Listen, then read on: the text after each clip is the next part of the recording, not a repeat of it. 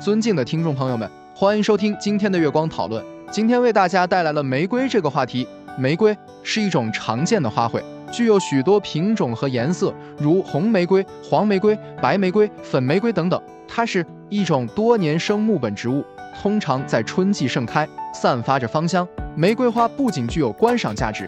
还是一种具有多种用途的植物。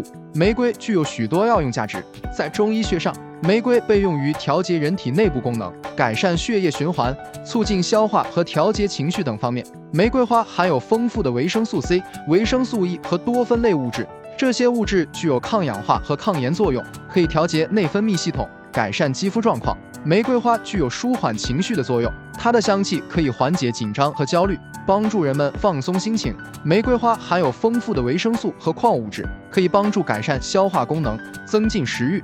玫瑰花中的多酚类物质可以降低血压和胆固醇水平，改善血液循环，预防心血管疾病。研究表明，玫瑰花中的多酚类物质可以抑制癌细胞的生长和扩散，具有一定的抗癌作用，同时还可以提高免疫系统的功能。增强抵抗力。玫瑰花中含有多种活性成分，如多酚类物质、黄酮类化合物等。这些物质具有抗氧化作用，可以清除体内的自由基和氧化应激产物。除了上述药用价值之外，玫瑰还对人体健康有着积极的影响。经常食用玫瑰花可以改善人体的内分泌系统和免疫力，使肌肤更加亮丽有弹性。玫瑰花还可以调节人体的胃肠道功能，促进消化吸收，缓解便秘等问题。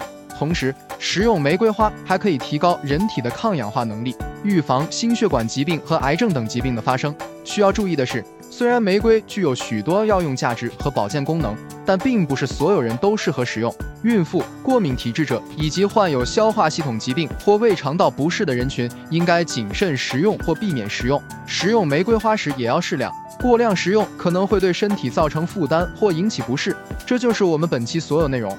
大家也可以通过微信公众号搜索“大明圣院”了解其他内容，Apple 播客或小宇宙搜索“荣正法师”。感谢大家的收听，我们下期再见。